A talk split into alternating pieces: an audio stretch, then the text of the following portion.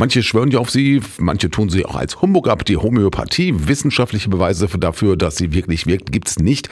Trotzdem werden Globuli, Potenzen und Co. bislang von vielen gesetzlichen Krankenkassen bezahlt. Und laut Gesundheitsminister Karl Lauterbach könnte sich das bald ändern.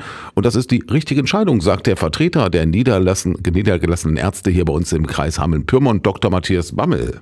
Ich persönlich halte die Streichung der Finanzierung von homöopathischen Behandlungen für angemessen, da ja der Maßstab in der, sage ich mal, von Krankenkassen bezahlten Medizin bisher war und ist, dass die Medizin eine nachgewiesene Wirksamkeit über den Placebo, also über den Scheineffekt haben muss. Und das hat die Homöopathie bisher nicht bewiesen und auch noch nicht zeigen können, dass sie das ist. Und da wir in unserem Alltag immer wieder auch von Krankenkassenseiten ja dringend dazu aufgefordert sind, so zu arbeiten und wir natürlich das auch so für richtig halten, ist die homöopathische Behandlung sicherlich eher als Privatleistung zu sehen. Die Homöopathie geht davon aus, dass Substanzen, die bei gesunden Menschen bestimmte Symptome auslösen, diese Symptome wiederum bei Kranken lindern können. Laut einer Forsa-Umfrage aus dem Jahr 2020 hat jeder zweite Mensch in Deutschland schon Erfahrungen mit homöopathischen Mitteln gemacht. Nachgewiesen wurde die Wirksamkeit trotzdem nicht und deshalb sollen die Krankenkassen dafür also nicht mehr zahlen.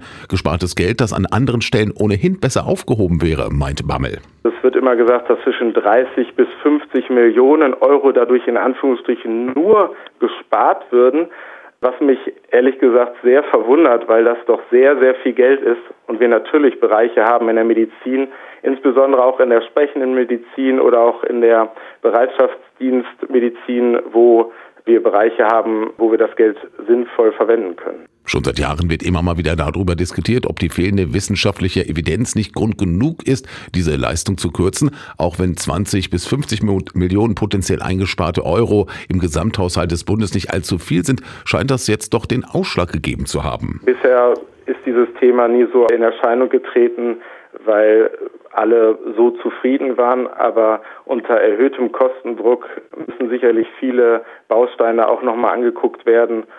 Und von daher ist es sicherlich jetzt auch angemessen, dass man das jetzt tut. Der Vorsitzende der Kassenärztlichen Vereinigung im Kreis Hameln-Pyrmont, Dr. Matthias Bammel, hält das Bestreben aus dem Bundesgesundheitsministerium, Homöopathie als Krankenleistung zu streichen für angemessen. Er begründet das mit fehlenden bewiesenen Wirksamkeiten und sieht die eingesparten Millionen an anderen Stellen im Gesundheitssektor besser aufgehoben.